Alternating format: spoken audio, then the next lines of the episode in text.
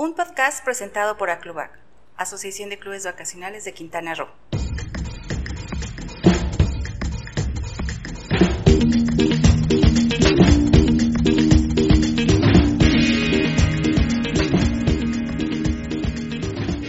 Bienvenidos a Vendedores de Sueños, el espacio donde la inspiración y la motivación se encuentran para abrirte las puertas al fascinante mundo de los sueños realizados.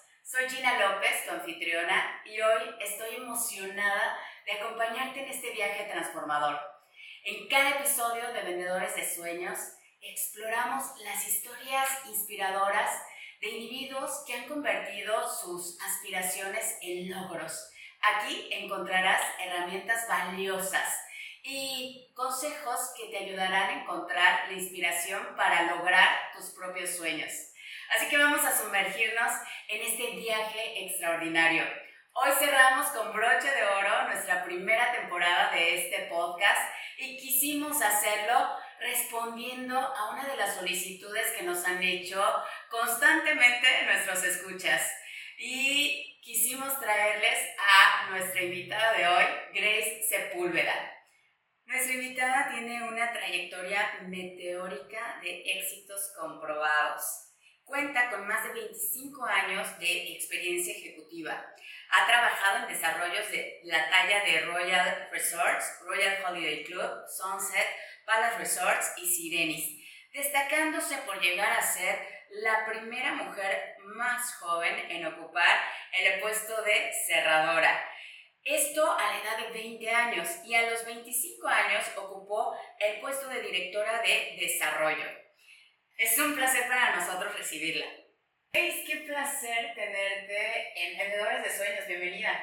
Muchísimas gracias. Ah, muchísimas gracias a todos los que solicitaron mi intervención. Gracias por tenerme presente. Gracias a Clubac y es un placer poder colaborar. Bueno, pues yo ya estoy ansiosa de que nos compartas todos tus secretos a lo largo de tantos años de experiencia. ¿Qué te parece que iniciamos por el principio? Cuéntanos, por favor, acerca de tu trayectoria en la industria de los clubes vacacionales, sobre todo cómo iniciaste en ella y cómo fue que pasaste de estar en la hotelería tradicional al club vacacional. ¡Wow! Me estás haciendo viajar 40 años atrás. bueno, yo soy originaria de la Ciudad de México. En el 83 me vine a vivir a Cancún, tenía 16 años y tenía la gran necesidad de iniciar a trabajar, cosa que yo nunca había hecho en mi vida. Ah, como se hacía en ese entonces, compré el periódico Novedades de Quintana Roo, vi que el Hotel Club Lagoon solicitaba recepcionistas, así que me subo a mi camión, el Turicón Ruta 1, que te lleva a la zona hotelera, y voy al Hotel Club Lagoon. Llego, me dan mi solicitud de empleo, la lleno y me pasan a recursos humanos. El gerente de recursos humanos ve mi solicitud y veo como que en su cara casi casi preguntándose, ¿qué haces aquí? Y me dice, no tienes experiencia, no tienes referencias, no te puedo contratar. Y yo le digo, pero yo hablo inglés. Y ahí dice que es uno de los requisitos. Y él me dice, sí, pero necesitamos recepcionistas con experiencia. Nos surge contratar a alguien con experiencia. Y yo le digo, pero hablo muy buen inglés. Me dice, no, lo siento, no te puedo contratar le digo, yo aprendo muy rápido, soy niña de 10, soy aplicada. Y yo creo al joven le di ternura o compasión. Me dice, a ver, espera, voy a hablar con la señorita Soto, la gerente de División Cuartos, a ver qué dice ella.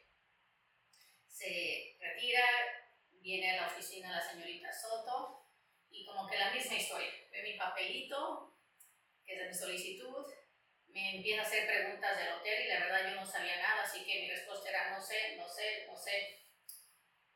Y ella hace una cara así como que de no. Y yo dije, pues le voy a hablar en inglés. Y le digo, I speak very good English. Y me empiezo a hablar en inglés y me doy cuenta que yo hablo mejor inglés que ella, afortunadamente. Y le digo, I can do it, I'm a fast learner. Y me dice, no, no te puedo contratar, pero déjame hablar con el gerente del hotel a ver qué dice. Me imagino que otra vez le di ternura, compasión o no sé, pero me quedo en la oficina y viene el señor Sintrón, el gerente del hotel. Lo mismo, ve mi papel y, um, y le digo, I speak very good English, I know I could do the job. plática en inglés y me dice, está bien, te voy a contratar, así como que medio enojado. Pero más te vale que aprendas rápido, porque el dueño viene una semana y no sé qué voy a decir del por qué te contraté. Y yo, wow, y me contratan. Y así es como empieza mi, mi vida profesional a los 16 años de recepcionista en Club Lagoon. Yo estaba muy contenta ya que tenía mi sueldo muy decente, honrable a los 16 años, también tenía propinas y yo estaba fascinada. Estudiaba en la mañana eh, la preparatoria en el Cebetis, iba de 7 de la mañana a 2 de la tarde a estudiar la preparatoria, después trabajaba de 3 a 11 y feliz.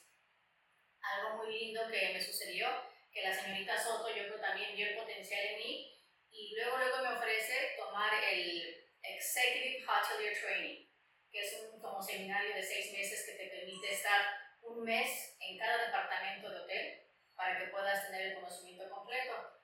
Y fue una experiencia muy grata, aprendí muchísimo. Entonces, como te digo, yo de 16 años, fascinada, realizada. ¿Por qué hablabas tan buen inglés ah, Porque de niña viví en Estados Unidos. Entonces, eso fue como que mi gran bendición y lo que me permitió estar a la vanguardia en Cancún justo en los 80 ¿Y qué te llevó a buscar empleo a esa edad? necesidad económica por ayudar a mi familia. ¿Y no te imaginaste que ibas a encontrar una carrera de vida? No, no, no. Ay, fue algo maravilloso. ¿Cómo hiciste ese cambio al club vacacional después ah, de eso? Eso también es otra historia un poquito disruptiva. pues un día yo estaba en la recepción trabajando y se acerca al mostrador una joven, Julia Torres, una pionera de la industria, y me dice en inglés, How much money do you make a month? Y yo muy orgullosa le digo, X, más propina. Igual, lo que ganaba un recepcionista. Y ella me dice, how would you like to make that in a week or less?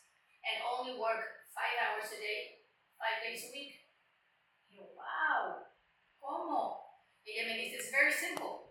All you have to do is work at the Cancun Tips Tourist Information Center.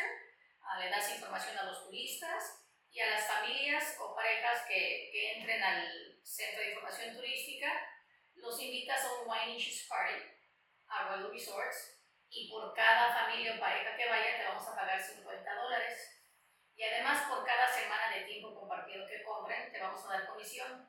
Yo eso ni lo entendí, pero yo con los 50 dólares por cada familia, trabajar 5 días, 5 horas, dije, seguro lo voy a hacer.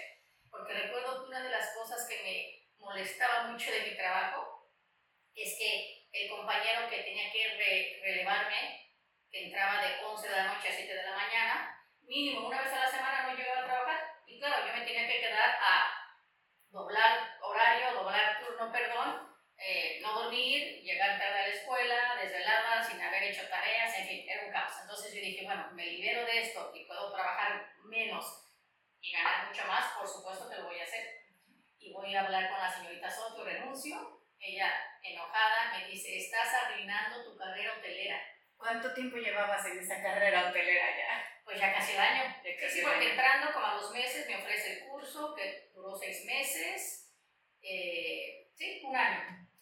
Y este, sí, me dice, vas a arreglar tu carrera profesional, ¿cómo? Ya invertimos en ti, o sea, ¿cómo vas a dejar la hotelería por irte a dar información a un centro turístico? Y yo lo siento, disculpa, pero me retiro. ¿Te imaginas? Estarías ahora trabajando 12 horas. 350 días del año. y, este, y así fue. O sea, me fui a, a trabajar en, al Centro de Información Turísticas de Cancún Beach, que estaba en el centro de convenciones, trabajando para Royal Resorts, siendo un IPC, lo que comúnmente se conoce como el OPC, pero era IPC porque en vez de ser outhouse personal contact, era in-house o inside personal contact. Y empecé a hacer el trabajo tal cual me lo dijeron y recuerdo que cuando fui a cobrar mi primer cheque, yo lo veo y sí digo, wow, imagínate, me pude comprar mi primera moto, mi Vespa. Y yo fascinada porque yo no tenía que andarme subiendo al camión y estar sudando con tanta gente, yo me podía ir a trabajar con mi moto felizmente. Y así es como Fíjate que esto es lo que me gusta de Vendedores de Sueños, como estas historias, ahora que yo te pregunto, ¿y qué te empujó a ir a buscar trabajo? Y que puede ser difícil, ¿no? Pensar en alguien de preparatoria estudiando, trabajando, en el camión, desvelándose, llegando tarde, con la pena de no hice la tarea, y, y, todo, todo esto te lleva a un mundo fascinante en el que estuvo lleno incluso de reconocimientos. Sabemos que has tenido premios de gran importancia dentro de la industria y has llegado a ocupar diversos puestos directivos a muy corta edad. Eh, cerradora a los 20 años, algo increíble, sobre todo siendo mujer. Y luego primera directora de desarrollos a los 25 años. Igual una de las más jóvenes o la más joven en ocupar este puesto. Dinos por favor cómo se logra el éxito a tan corta edad. ¿Cómo con tan pocos años encima puedes dar estos resultados en una industria que es feroz? ¿Y cuáles crees que fueron los talentos que tú tenías o que desarrollaste para lograrlo? Bueno, pues yo siempre he sido soñadora. Tengo una mente muy creativa, soy muy observadora, he sido muy disciplinada y eh, desde que entré en industria recuerdo que como que tuve clara la visión a largo plazo de lo que quería hacer. Eh, después de que estuve trabajando en Cancún Tips me ofrecen ser uh, liner. También se me hace otra oportunidad maravillosa porque ahora ya estoy en el hotel, en la sala de ventas, vienen los clientes, yo tengo que llevarlos a desayunar y yo feliz y llevarlos a un buffet delicioso, yo pudiendo comer de ese desayuno, enseñándonos el hotel hermoso, e invitarlos a que compren. Y desde el inicio yo siempre he pensado, y al día de hoy, es que nosotros les hacemos un favor a los clientes, los invitamos, les pedimos que compren una membresía, pero ellos van a ser los, mayores, los más beneficiados, ya que uno como comisionista, pues tu comisión te la gastas, luego, luego, inclusive ya hasta te, las, ya, te la gastaste, ah, pero ellos pues que adquieren una membresía van a tener muchas mejores experiencias vacacionales con sus familiares y seres queridos a largo plazo. Así que desde el inicio y al día de hoy sigo convencida que les estamos haciendo un favor. Pero bueno, eh, yo era Liner en, en Royal Holiday Club y una de mis mayores frustraciones era que yo estaba segura que tenía una venta y venía el cerrador a cerrar mi mes y no la cerraba. Y recuerdo una ocasión que fue como que un punto importante en mi carrera. Atendí una familia, yo estaba segura que era una venta, viene el cerrador, la atiende, la familia se retira, el cerrador me dice no, no quisieron decidir. Y yo, ¿cómo? Me salgo de la sala y me voy al estacionamiento a buscarlos, porque sabía que habían rentado un auto. Y los abordo y les digo, ¿qué pasó? ¿Por qué no compraron? Y me dice, señor, es que no lo tenemos que pensar. Y yo, pero ¿cómo? ¿Qué tienen que pensar? A ver, van a viajar, esto les gustó, van a regresar, les conviene, cómprenlo. Y me dice, señor, sí. Así es, yo, señor. Y yo, ¿qué, ¿qué, sigue? ¿Qué sigue? Pues no se le digo, sí, dime su tarjeta. Me da su tarjeta, le digo, acompáñame, vamos de regreso a la sala. Yo feliz llego con la tarjeta, le llamo a mi gerente, aquí está mi familia, si quiere comprar. Se hace la venta y como que me, me regañan por haberme saltado el cerrador. Pero bueno, no importa, ya que al siguiente día en la sala había overflow y me manda a cerrar la mesa y la cierro. Y a partir de ese momento ya me empezaban a dar oportunidad de cerrar, pero yo ya me sentí una gran cerradora. Y en ese momento reducen las comisiones de los cerradores. Y yo dije, ay no, yo no voy a aguantar esto. Ah, y era cuando Palas estaba empezando con un magnífico hotel y se escuchaban cosas maravillosas. Y dije, yo voy a ir a Palace Resorts a pedir trabajo de cerrador. Creo que tenía cinco días cerrando. Pues voy a pedir el trabajo de cerrador y me lo dan. Y ya, perfecto. Y estando en la sala de ventas en Palace, es donde yo claramente veo y digo, yo quiero ese puesto. Sé que lo puedo hacer y sé que lo puedo hacer mejor. Entonces, de ahí yo tenía clara la mente de ser director de club vacacional empecé a tener mucha iniciativa, ayudando en las juntas en las mañanas a dar entrenamientos, acercándome a mis superiores para, para aprender y emprender. brevemente se me promovió a System Manager, después a gerente y estando en Palas sucedió algo importante. De un día para otro cierro la operación. Cierro la operación, nos quedamos todo el equipo sin trabajo y nos vamos con nuestro director a trabajar a Sunset. Y estamos trabajando en Sunset. Y meses después, a mí me llama el señor Roberto Chapur y me ofrece que yo abra Palace Resource otra vez y que yo sea la directora.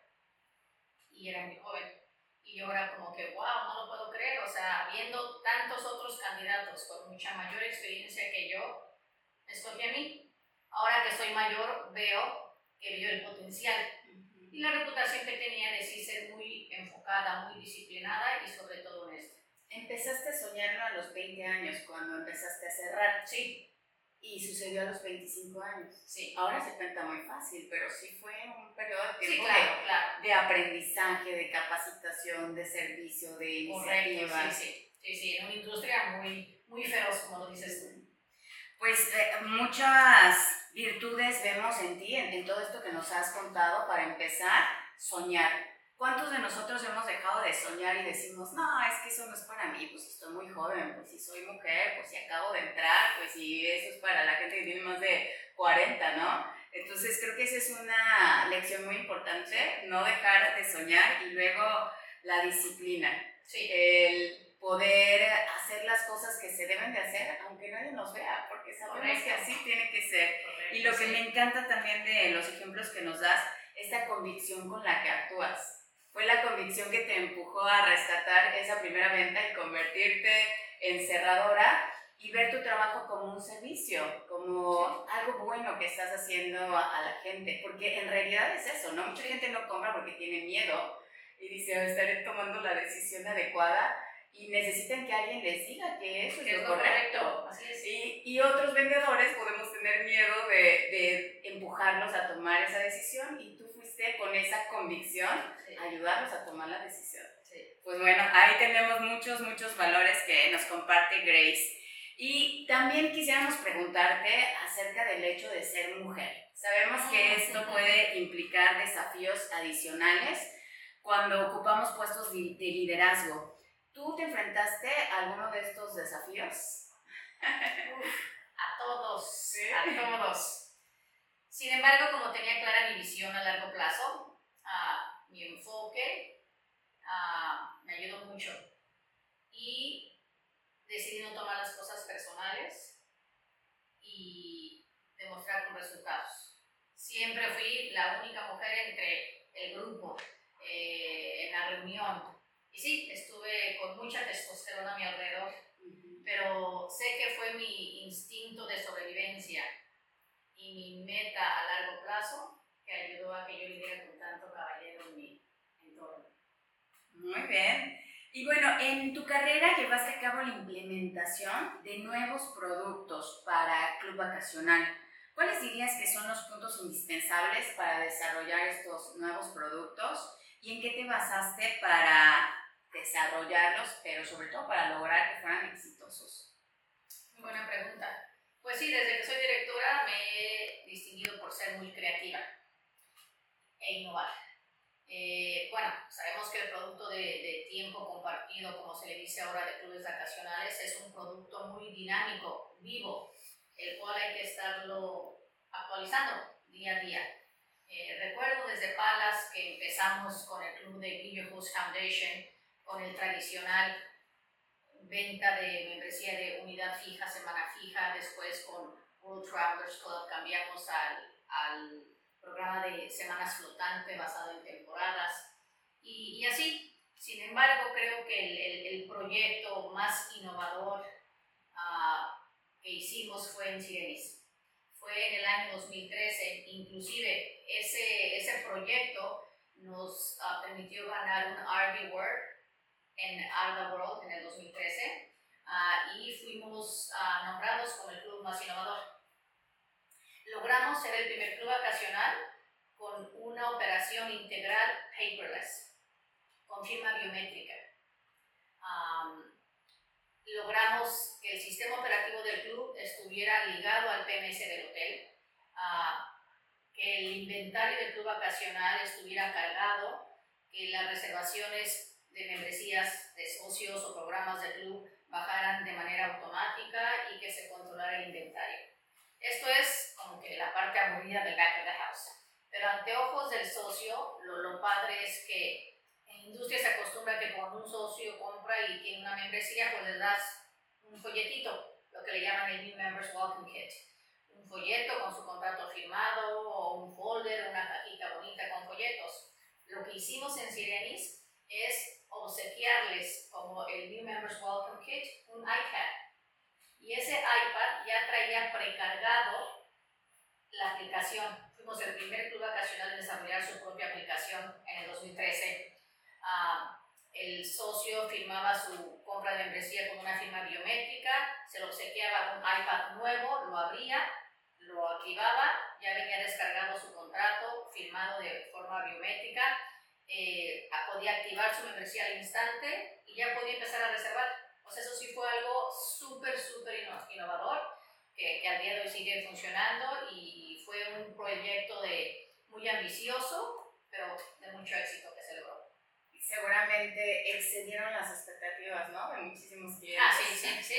claro, porque Sireni, siendo un club de los más jóvenes en la industria, tenía 3, 4 años que existía, y ya ponerse a competir con lo que llamamos los grandes monstruos como Disney Vacation Club, Hilton, Hyatt o los grandes uh, clubes en México, y aún así pudimos ser nombrados el más innovador y, y implementar el iPad y toda esa parte de integración bueno, pues muchas felicidades. Gracias. Sabemos que implementar nuevos estándares en el club vacacional puede implicar ciertas resistencias o ciertos retos.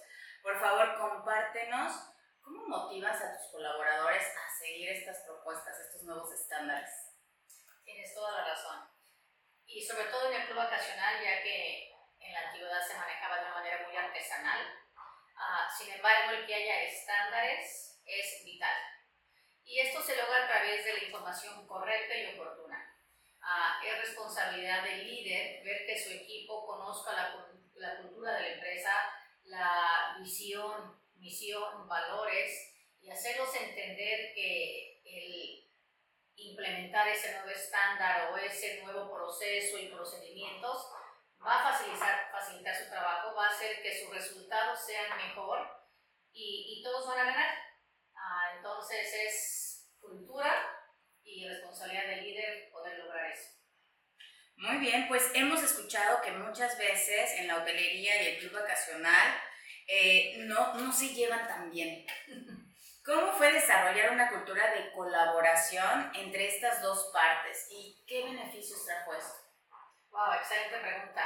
Efectivamente, en la antigüedad se manejaba por una parte el hotel y por otra parte el club vacacional claro, eso, eso no es factible, eh, ya que durante el Customer Journey, pues en algunos momentos entra la parte del hotel, en otras partes la parte del club, y si estos no están enlazados, bien comunicados y apoyándose, pues no se va a lograr. Entonces, una vez que ya tengan un producto claro, el cual no compite con el producto hotelero, y que todos los equipos estén bien informados, uh, funciona de maravilla. Eh, evidentemente, y tienen todos que saber que el club vacacional es una excelente fuente de ingresos. Genera un cliente repetitivo a largo plazo, fideliza al cliente, uh, mejora la tarifa hotelera, mejora la ocupación. Entonces, es obvio que le conviene al hotelero, al igual que el club. Pero si no se comparte esta información en tiempo y forma, pues no va a funcionar.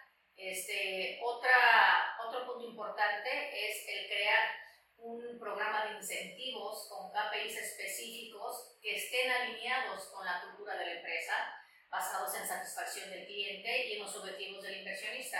Pero por supuesto que es indispensable y es factible. ¿Y cómo lograrías mantener una ventaja competitiva en el club vacacional? ¿Cuál dirías que es la clave para lograrlo?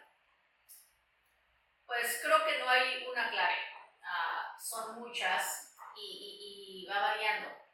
Porque tu ventaja competitiva del día de hoy, ¿qué crees? El día de mañana, en cuanto a la competencia, la copia y la mejore, deja de serlo. Eh, pero creo que los puntos más importantes es la creatividad, la innovación y sobre todo la valentía de que te atrevas a hacerlo. porque muchas veces por el miedo, y suena bien, podría ser, pero no te avientes. Ah, y ahora en día, y claro, o sea, tener la valentía, implementarlo y un monitoreo riguroso para que sobre la marcha puedas ir haciendo los ajustes necesarios. Ah, hoy en día con la, la, inteligencia artificial puedes hacer unos análisis súper robustos y poderosos que te permiten ver cosas, muchos insights y hacer correcciones hasta lograr tener esa ventaja que, repito, es momentánea y siempre tener la, que tener la mente abierta y seguir pensando en innovar y crear, implementar y así. Y, y ya terminaste y ahora empiezas con algo nuevo. Y así. Uy, es un arduo trabajo que no termina. No, nunca termina. Y seguramente has detectado muchas necesidades aún en esta industria. ¿Cuáles son esas necesidades que has detectado? Bueno, esa pregunta es muy compleja. Eh, creo que hay muchas, pero en mi humilde opinión, yo creo que una necesidad muy importante que tenemos, y es a nivel país, que es la mala reputación que tenemos en el país México es un magnífico centro, uh, un magnífico país como destino turístico. México tiene todo para estar en los top 10 a nivel mundial. Uh, y los que hemos tenido la fortuna de viajar a otros países que sí están en los top 10 como Francia, Italia, España, eh, sabemos que en el caso de ellos tienen una reputación mejor a su realidad y nosotros desafortunadamente tenemos una reputación peor a nuestra realidad por lo cual aprovecho para, para decir que creo que debería de existir una, un proyecto muy, muy, muy agresivo de, de campañas publicitarias para corregir la reputación que tiene México. Ah, y para que esto se logre tiene que existir una colaboración entre las entidades gubernamentales a todo nivel y los desarrolladores, los inversionistas, eh, para que se hagan estas campañas y se pueda corregir eso. Es algo muy grande, sí es como que una, un labor titánico, pero por supuesto que es posible y, y, se puede lograr. Y con que corrijamos la, que México tenga una mejor reputación ante los ojos del turismo a nivel mundial, con eso a beneficiar la industria en todos los sentidos. ¿Y tú cómo ves el futuro de la industria, digamos, en los próximos 10 años? extraordinario. Extraordinario. Eh, cada vez la industria de clubes vacacionales se instituye, y profesionaliza más.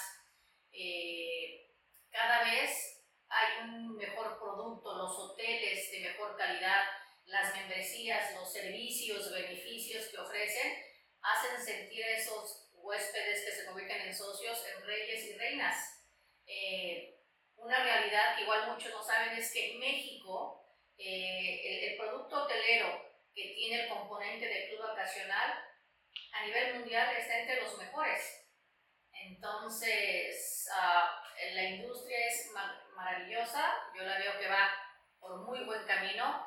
Aprovecho para felicitar a todos los que, desarrolladores, los que están en la industria, por el magnífico labor que, que, han hecho a lo largo del tiempo. Y, y, cabe mencionar que la industria es tan maravillosa y es por la gente que la maneja, que es la primera en levantarse ante adversidades y lo ha demostrado por décadas. Así que la veo muy bien. Ah, qué buenas noticias. Y ahora vamos a llegar a un punto en el que quisiéramos que nos cuentes acerca de una de las decisiones más difíciles seguramente que has tomado en tu vida. Y una de ellas fue hacer una pausa en tu vida laboral. Sabemos que cuando estabas en la cúspide de tu carrera tuviste que hacer esta pausa y nos gustaría que nos comentes qué te motivó a hacer esto, qué tan difícil fue para ti tomar esta decisión, si te has arrepentido alguna vez de haber hecho esta pausa y cómo logras regresar de manera exitosa después de tantos años. Wow, bueno, la respuesta es un poquito larga Ah, son dos preguntas y la respuesta son dos experiencias completamente instructivas. Eh, la primera respuesta es cómo es que decido tomar esa pauta. Ah, sí, puedes decir que yo estaba en la cúspide de mi carrera, ya era la directora de Palace Resorts, en ese momento Palace era sin duda el mejor desarrollo en México y Latinoamérica. Teníamos el mejor producto hotelero, el, la mejor eficiencia, uh, los que más vendíamos y la mejor reputación. Yo ya estoy casada, tengo dos hijos, uno de nueve años, uno de tres, y yo estaba embarazada, tenía seis meses y medio, y era Semana Santa. Y yo decidí irme de vacaciones a Orlando con mis hijos, sabiendo que en el verano no los iba a poder llevar porque iba a tener una bebé recién nacida. Así que me voy de vacaciones a Orlando y iba a estar dos días en Boca Ratón para ya después manejar a Orlando.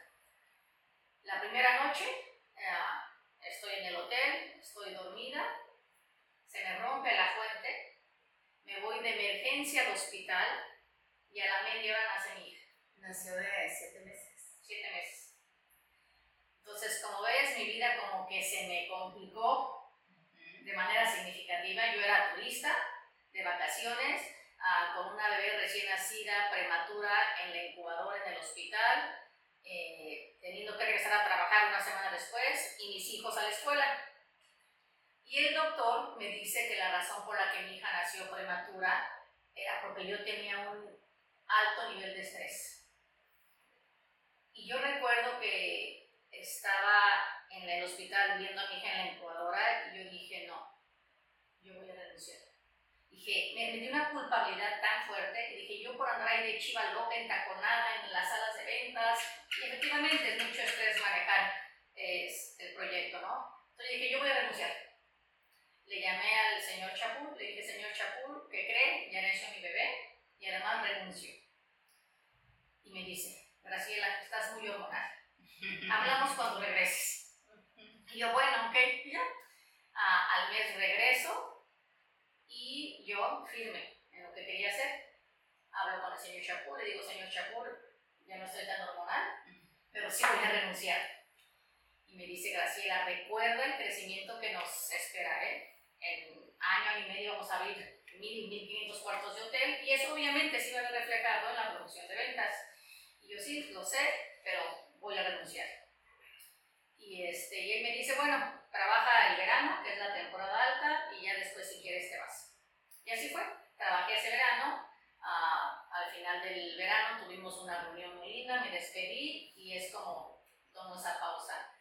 Pero para yo estar segura de que no me arrepintiera o que no regresara o algo, eh, me fui a vivir a Boca Ratón. Entonces, este, me fui a vivir a Boca Ratón y empecé a trabajar de ama de casa, donde estuve fascinada en esa nueva labor. Sin sueldo. Sin sueldo, pero fascinada, realizada, trabajando como loca. Otro tipo de paga. trabajando como loca y además tuve dos hijas más. ¡Wow! Cinco en total. Cinco en total.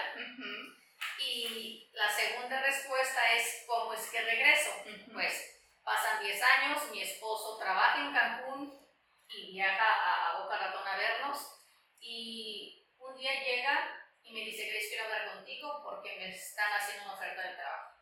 Yo ni le quería hacer caso. Dije, no, no, no, o sea, no, no, no hagas caso, o sea, tú sigue donde estás, todo bien. Y dice, no, Grace, escúchame, es importante, es una buena oferta de trabajo.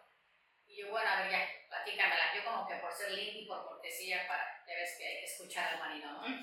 Entonces le digo, ok, platícame. Y me empieza a decir, no, hay una oferta de trabajo, es una empresa nueva en la industria de tiempo compartido. Es una empresa familiar española que acaban de abrir un hotel en Riviera Maya y ya vieron el club vacacional, no están contentos y quieren un, uh, un nuevo director. Y en ese momento yo dije, hmm, yo quiero ese trabajo. Era tan bueno que se te antojó. Sí, y, y yo pensé, me, me, remontó a mi época de Palace Resorts, ¿no? Igual, empresa privada, familiar, en fin. Y le digo, yo quiero ese trabajo. Y él me dice, se, como que se ríe dice, ¿qué? Me dice, Grace, o sea, el trabajo no es para ti, me lo están ofreciendo a mí. Dije, no importa, yo lo quiero. Me dice, no, Grace, entiende, o sea, a ti te conocen. Llevas 10 años fuera de la industria y no es como que le estás pidiendo un trabajo al señor Chapur que sí te conoce. Esta es una familia española que no conocen. Dije, mira, tú llama a ese señor que te ofreció el trabajo y dile que no, gracias, pero que tu esposa lo quiere. Imagínate mi loquera, ¿no? O sea, por supuesto que es disruptiva. Qué bueno que mi esposo me hizo caso y le llama al Señor. Y le dice, oh, hi, you know, uh, I'm on the job, but my wife does. Y me doy cuenta al ver el lenguaje corporal más facial de mi esposo, como que la cosa no iba tan bien, ¿no? Y, y le digo, dile que yo quiero hablar con él. Y le dice, oh, my wife is right here, she would like to talk to you. Igual, veo como que el tipo no iba bien la cosa. Y yo literal casi casi, dame el teléfono. Y casi casi se lo arrebato. Y le digo, hello, my name is Grace Sepúlveda. Uh, I'm interested in that job. I have experience. I was a director of Palace Resorts 10 years ago. I ran the most successful, efficient, productive uh, vacation club in Mexico. I know I can do it. All I ask you is to interview me, and at the end, if you want to offer me the job, great, and if not, that's okay. Se ve que el tipo como que se queda pensando y me dice, Can you be in Cancun tomorrow? Y yo le digo, Yes. Colgué, compré mi boleto de avión, al siguiente día volé a Cancún, fui a mi entrevista y por supuesto que me dio el trabajo. Wow. Y ya, es más, no me dejó regresarme a, a Boca Ratón. Ah, me pide que por favor me quede, ya me quedo, mi esposo me ayuda a empacar casa, los cinco chamacos y nos venimos a vivir a Cancún. Habías Así es. estado ya 10 años, tenías 10 años en la de trayectoria, luego 10 años de, de descanso, de, Sí. de ama de casa Sí, sí, y regresas. así es. ¿Y eso hace cuánto fue? Eso fue en junio del 2010. 2010. Junio del 2010, sí. Ya llevas 13 años de este regreso. sí. Bueno, ya me retiré. Me Ah. retiré hace casi tres años. Ah, Sí, yo como que voy por décadas. no sé. Ajá, ajá. Sí. Ah, bueno, perdón, porque cuando, cuando sí me ofrecen el trabajo en Sirenis, yo le digo al señor, le dije, y sí, ya me dijo que sí me va a contratar, dije, perfecto, dije, pero yo te doy un compromiso de 10 años, más no. Dije, claro, si no me quieres emplear por 10 años, me puedes decir adiós en el día que tú quieras, pero mi compromiso es que te voy a dar 10 años de mi vida, no más. Y así fue. Estuve ahí 10 años, los 10 años se cumplieron en junio del año 2020, pero fue en medio de la pandemia y teníamos los hoteles cerrados, entonces me pide mi jefe, espérate a que abramos los hoteles para que hagas el handover al nuevo director y como que todo sea muy sutil. Y así fue, y lo hice a fines del 20. Del, del 20. Wow. Muy bien. ¿Y ahora qué te dedicas? Ama de casa. Ah, sí. ¿Y qué edad tiene tu hijo más pequeño y el más grande? Eh, mi ¿Fueron bebé cuatro niñas? son dos niños y tres niñas. Cuando trabajaba en Palas tenía a Brian, que justo acaba de cumplir 32 años, Ale, que acaba de cumplir 27, Andrea, que es la que nace prematura en Boca Ratón cuando yo estaba en Palas, cumplió 24, Wow. eh, Andrea, Daniela, perdón, tiene 23, y luego tuve una sorpresa, que es Sofía, que tiene 16 años. Ah, ok. Pues ya, ya casi todos de salida. Sí, ya, ya están de salida, sí, sí, ya. Sí. Pues han de estar orgullosísimos, les mandamos un saludo porque Ah. han de ser tus fans número uno, seguramente. Mal les vale, mal les vale, espero que sí.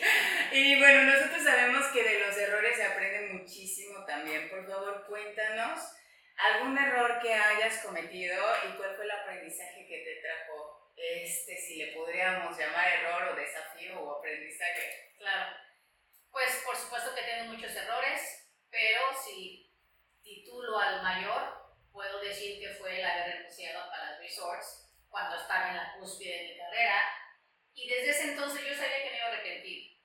Pero yo tenía claro que preferiría tener un enorme error en mi vida profesional y no en seguir mi instinto maternal. Así que como que no fue error. Feliz de haberlo hecho y que seguí mi instinto maternal. Muy bien, pues nos encantaría regalarle más inspiración a la gente que nos escucha y saber si por ahí tú tienes algún libro, alguna literatura, podcast que quisieras recomendar al público que nos está escuchando para que, bueno, pues también este, sepamos lo que a ti te gusta y nos inspiremos de eso mismo. Claro, claro. Pues bien, en vez de recomendar un título, porque serían muchos y depende cuál es el interés, y también que el título que recomiendo este año no es el que recomendé años atrás, pero lo que sí les puedo recomendar es que, que la lectura forme parte de su vida diaria y eterna. Eh, siempre hay que estar en constante aprendizaje, nunca podemos dejar de aprender. Y más ahora con la tecnología podemos leer resúmenes de libros y si nos atraen, pues leer el libro completo, escuchar los resúmenes, escuchar los libros, eh, mientras nos estamos arreglando, poder ver, escuchar entrevistas, podcasts y, y edúquense. Ah, escuchen lo que quieran, ah, ya que es bueno saber un poco de todo. Y los vendedores pues tienen que enriquecer su plática y se van a beneficiar, pero nunca dejen de seguir aprendiendo. Y yo sé que has enriquecido tu vida también acercándote a asociaciones como Fundación Ciudad de la Alegría. Sabemos que estás en el consejo directivo y que, bueno, esta asociación apoya a los grupos vulnerables de nuestra localidad. Tiene muchos hogares, el hogar de las mujeres maltratadas, de los jóvenes en situación de riesgo, niños y adultos mayores y personas con enfermedades en fase terminal y tú de manera muy cercana has convivido también en el hogar de los ancianos. ¿Qué, qué aprendizaje te ha dejado este acercamiento con esta comunidad? Ay, algo hermoso. Ha sido una extraordinaria experiencia. Uno piensa que va a ir a ayudar y resulta que sale ayudado. A mí siempre me ha gustado ayudar. Recuerdo que desde la época de Palas, eh, no existía la Ciudad de Alegría, pero desde esa época eh, el club apoyaba al, a la Casa Hogar de Bonfil.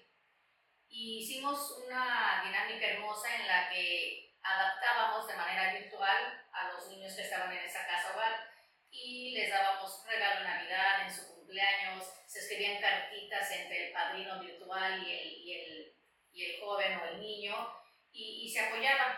Eh, pero cuando empiezo en Sirenis, eh, tomamos este labor filantrópico a un nivel mayor, al grado que llegamos a tener un calendario anual de actividades. Y sí, nuestro enfoque fue en el lugar de los ancianos, pues todos tenemos seres queridos adultos y para allá vamos, así que si los podemos ayudar, ¿por qué no? Les hacemos su fiesta del Día de los Abuelitos cada 28 de agosto. Es un evento transformador, porque tú llegas al hogar y ves literalmente a todos los viejitos ancianos deprimidos. Y a lo largo del evento, entre que les traemos, y todo de manera voluntariada, todo el mundo dona su tiempo o su talento, eh, les traemos mariachis, vienen a cantar tenores, el, el, el, equipo de animación del hotel hace un show padrísimo y, y ves cómo se transforman los viejitos inclusive los que están en su silla de ruedas encorvados, ahí empiezan a mover la piernita y, y nos han pedido, apóyame, apóyame, yo quiero bailar, o sea, entonces es algo hermoso. También se les hace su posada, muchos eventos en el hogar. Eh, en, en Sirenis creamos una carrera que se llama We Run Sirenis, en la que todo la utilidad de la carrera se dona. No ha habido un cheque más grande que el que ha donado Sirenis a un hogar en específico con la carrera. Y lo que me encanta es que aunque yo estoy retirada, ya no trabajo en Sirenis, todo ese calendario y todos los eventos se siguen haciendo al día. Me encanta saber que eso de la filantropía ya está en el ADN del Club Vacacional de Sirenis y me da mucho, mucho, mucha satisfacción. Para los que no conocen la Ciudad de Alegría y el hogar, los exhorto a que vayan y van a ver que les va a encantar. Y todos los que trabajamos en esta industria somos tan afortunados que, que mucho podemos dar. Y recuerden que pueden dar tiempo, dinero, talento, así que por favor ayuden. Ay, pues eso es dejar huella en la vida de los demás.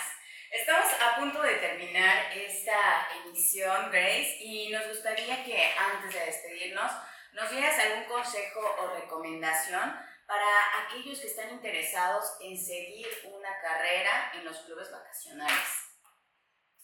Bien, pues consejos pueden ser muchos, pero sí, creo que nos pasamos de tiempo. Así que voy a hacer uno muy sencillo, pero muy poderoso.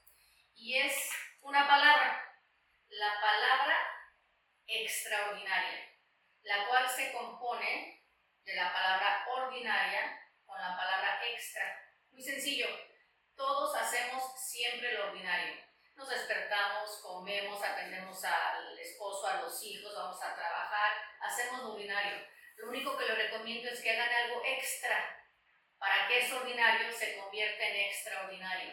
Todos podemos hacer algo extra. Un ejemplo, si me despierto a las 6 de la mañana o a las 7, despiértate 15 minutos antes y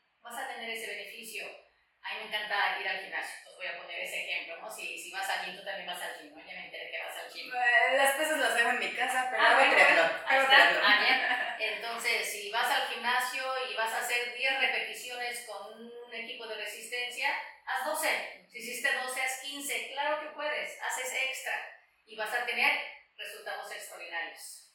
Entonces, sean extraordinarios. Pues ese extra lo has demostrado tú a lo largo de tu trayectoria, no solamente como profesional, sino como persona. Muchísimas gracias, Grace. Ha sido un placer tenerte en este episodio. Gracias por toda tu generosidad de compartir tus experiencias con nosotros.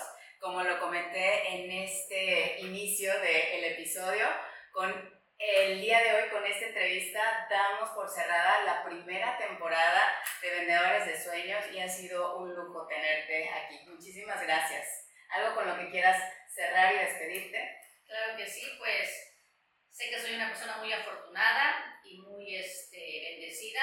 Agradezco a los que solicitaron mi presencia, agradezco a Clubac, me pongo a las órdenes para lo que pueda seguir en el futuro. Y a ti te felicito, eres una extraordinaria locutora y anfitriona. Gracias. Muchísimas gracias. No, muchísimas gracias a ti y a cada uno de nuestros entrevistados. Gracias a la gente que nos escucha, si no, esto no tendría sentido.